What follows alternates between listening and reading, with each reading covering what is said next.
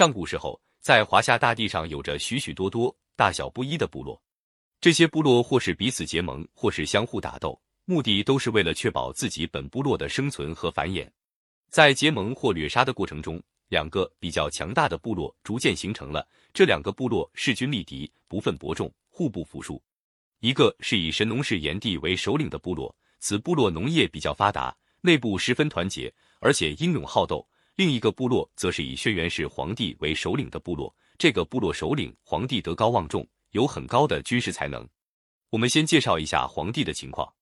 皇帝的先祖是有熊氏，那时候有一个教士的姑娘嫁给了一个部落首领有熊氏，皇帝先祖，两人相亲相爱。有一天，两人出去游玩。当他们来到积水边时，天突然暗下来，猛地天空响起一声闷雷，接着一道闪光出现在空中，使身体震颤了一下。随后她怀孕了，又过了整整两年，是生下了一个特别可爱的小男孩，他就是历史上有名的皇帝。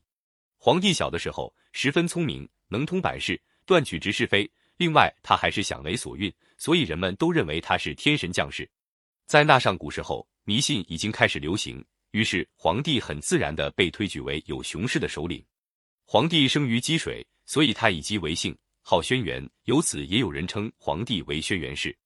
皇帝与炎帝的部落逐渐壮大之后，为了争夺地盘，相互间共进行了三次大战。最终，皇帝以英明的领导加上勇猛善战，打败了同样也十分善战的炎帝。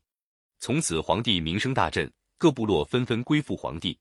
皇帝天生是一个杰出首领。他把天下进行了重新划分和组建，从小到大依次是景、明、李、义、都、师、周，各州由降服的首领和皇帝派遣的大臣共同管理。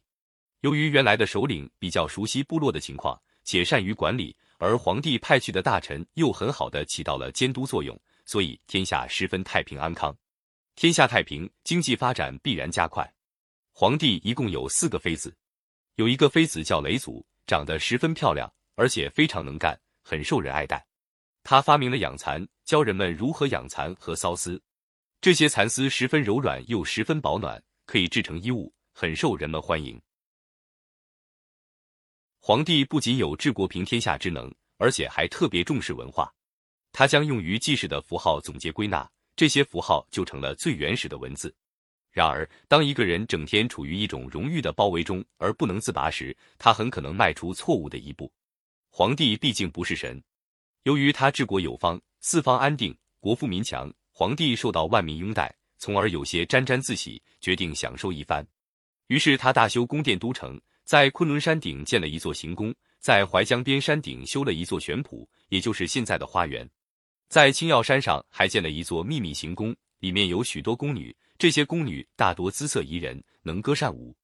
然而，这些大型土木工程耗费了大量财力和人力，人们叫苦不堪。由于皇帝整天游行玩乐，给九黎族的首领蚩尤造成了一个可乘之机。本来蚩尤就有二心，一看皇帝不理朝政，心想这正是起兵造反的好时机。蚩尤曾是炎帝的部下，他劝炎帝起兵推翻皇帝，可炎帝仁厚，没有答应蚩尤。蚩尤只好打着炎帝的旗号。自己带领人马杀向涿鹿。这一天，皇帝正在宫中欣赏美女跳舞，一听说蚩尤反叛，不禁大吃一惊，吓出了一身冷汗，赶紧离开行宫，带领人马杀向涿鹿。可是，一到涿鹿，皇帝的兵士就乱作一团，东奔西逃，有的被蚩尤的毒气熏倒死亡。皇帝十分生气，踏上指南车，指挥军士冲出蚩尤布置的毒阵。皇帝正想反击时，天空暴雨突降，狂风大作。原来这是蚩尤请来的风伯雨师前来助战，皇帝也不甘示弱，请天女帮忙。一会儿风停日暖，皇帝乘着大好时机打败了蚩尤。皇帝从此加强军事训练，为了防止蚩尤东山再起，他还驯养猛兽。他将猛兽饿几天后，让兵士穿上蚩尤的服装去斗他们。一旦这些野兽被激怒，就丢给他们一些小动物。日久天长，猛兽对蚩尤不仁的服装产生了条件反射。一看到穿蚩尤服装的人，就兽性大发。后来，蚩尤再一次与皇帝决战，皇帝胸有成竹，放开饿了几天的猛兽。这些猛兽一见到蚩尤的人，就上前狂吠乱咬。蚩尤部的人死的死，伤的伤，剩下的也四处逃散。皇帝这一次彻底打败了蚩尤部。关于蚩尤的死，传说不一。有的人说，皇帝捉住蚩尤后，十分憎恨，将蚩尤杀死。蚩尤死的地方长出一片枫林，枫叶上还沾着斑斑血迹。还有人说，蚩尤的血变成了一个盐池，盐池的水一直是红色的。蚩尤被杀死之后，炎帝手下另一个臣子刑天又打着炎帝的旗号反叛。刑天这个人有勇无谋，有一把子力气，但是带兵打仗和皇帝无法相比。这一天，刑天带领手下的兵士来到长阳山上，皇帝早已料到他会路过此地，于是埋伏下重兵。当刑天一到长阳山上，皇帝大叫一声，冲上前去与刑天大战。刑天手持利斧，越战越勇。皇帝的利剑也不甘示弱，剑来斧往，打得难解难分。